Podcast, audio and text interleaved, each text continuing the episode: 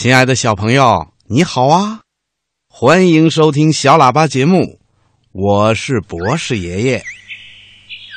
听广播的小朋友，在今天节目的一开始啊，博士爷爷要先请你听一首歌《小蜜蜂》。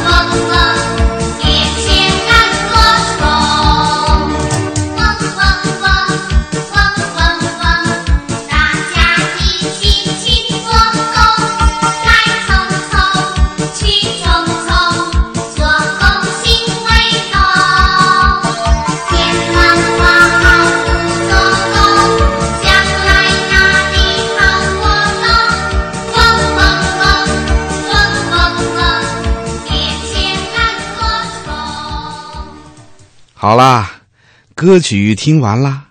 听广播的小朋友，你知道为什么博士爷爷要请你听这首歌吗？哼哼，聪明的小朋友都猜到了。在今天的节目里呀，博士爷爷一定是要给小朋友们讲关于小蜜蜂的事儿了。没错，下面呢，博士爷爷就给小朋友们说一说。关于小蜜蜂的事儿。天上的星星为什么不会掉下来呢？世界上真有美人鱼吗？北极怎么没有企鹅呀？动物会做梦吗？不要着急，不要着急，让我一个一个回答你。我是博士爷爷。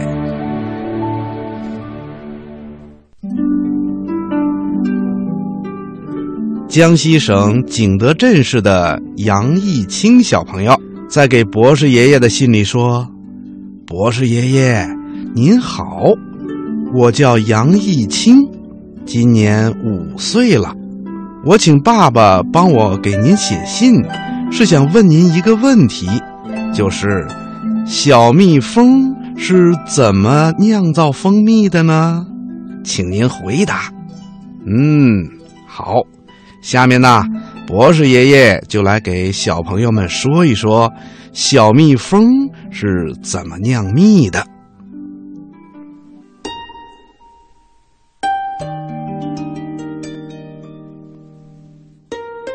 听广播的小朋友，蜜蜂啊。是我们人类的好朋友，它可以酿造出又甜又好吃的蜂蜜。另外呀，蜜蜂在采集甜汁儿的时候，身上会沾着许多的花粉。它们飞舞在百花丛中，为各种植物传媒授粉，使农作物增产，提高质量。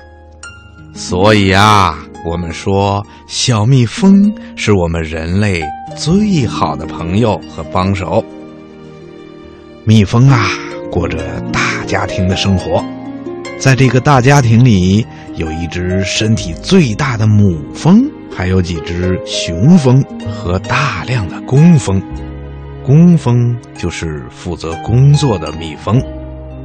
工蜂最忙了，它要建造蜂巢，寻找蜜源，采粉酿蜜，打扫蜂房，抚育幼蜂，还要服侍母蜂，保卫家庭。